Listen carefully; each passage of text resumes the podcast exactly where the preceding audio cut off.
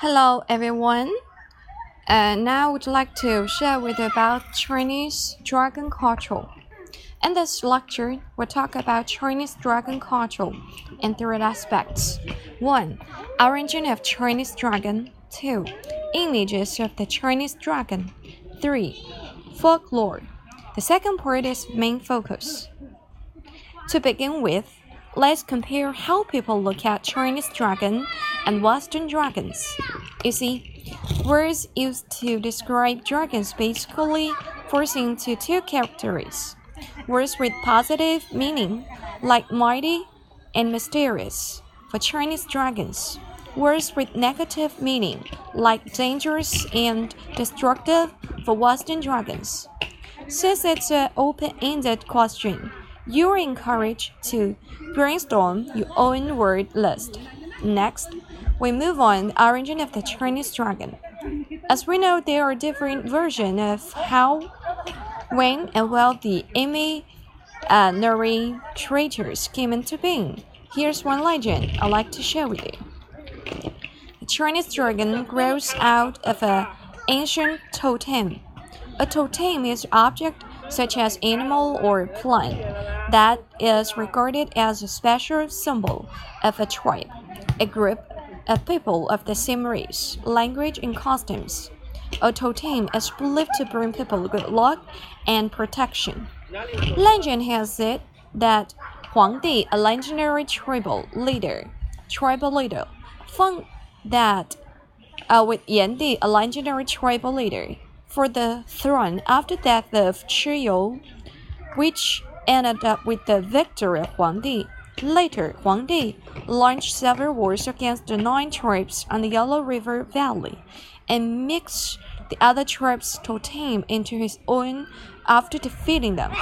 The mixture of creatures shows the diversity of the dragon totem. Throughout the history, the Chinese dragon has witnessed the ups and downs of the nation.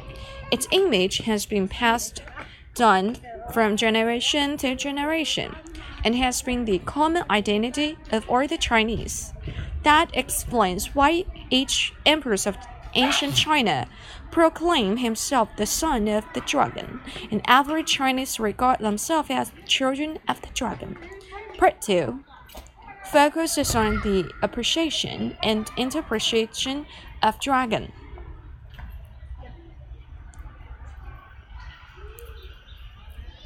Images in ancient archeo- uh, architecture, festival celebration, and modern design. The first stop, the the first stop, the Imperial Palace, a masterpiece of ancient Chinese. It is reported that the more than one uh, 13,000 dragons in the horde in the world of the supreme harmony. Three dragons' image can be seen almost everywhere on the imperial tails, on the stone floors, on roofs and pillars. Now I want to show you a whole world of dragons. It is called the Ninth Dragon Wall. What is most striking about the wall is the nine dragons. In Chinese culture, dragons uh, signify imperial authority, but why nine instead of eight or ten, according to Zhou Yi? Zhou Yi, also known as the classical of the changes, nine symbolize yang. Ancient Chinese divide numbers into yang numbers and yin numbers.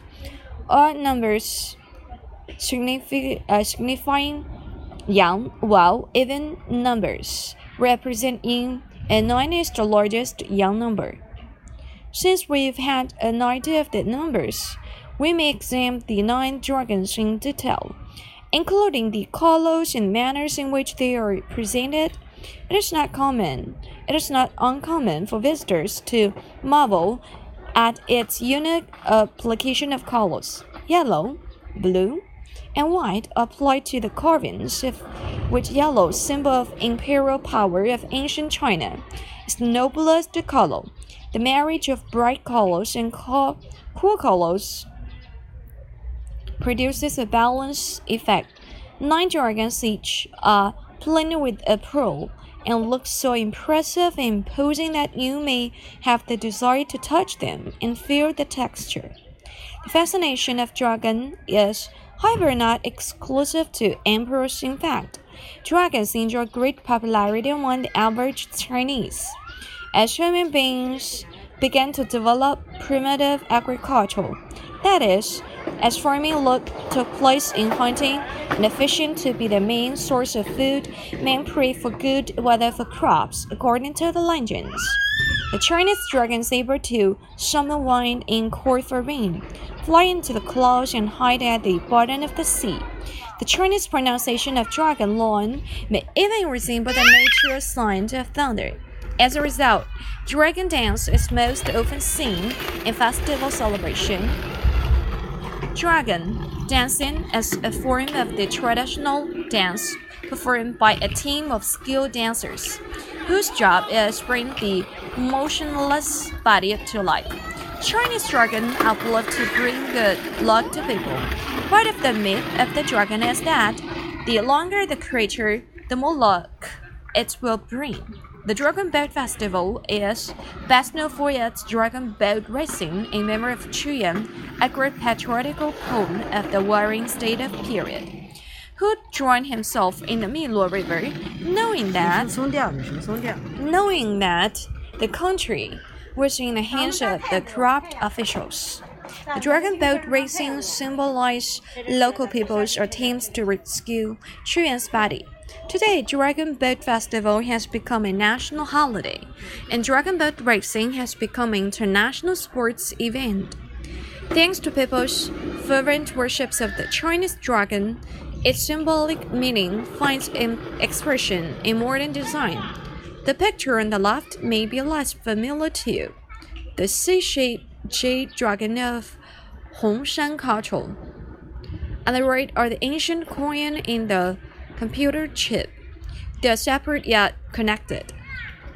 Together, they add up to something new, that is, Huaxia Bank emblem.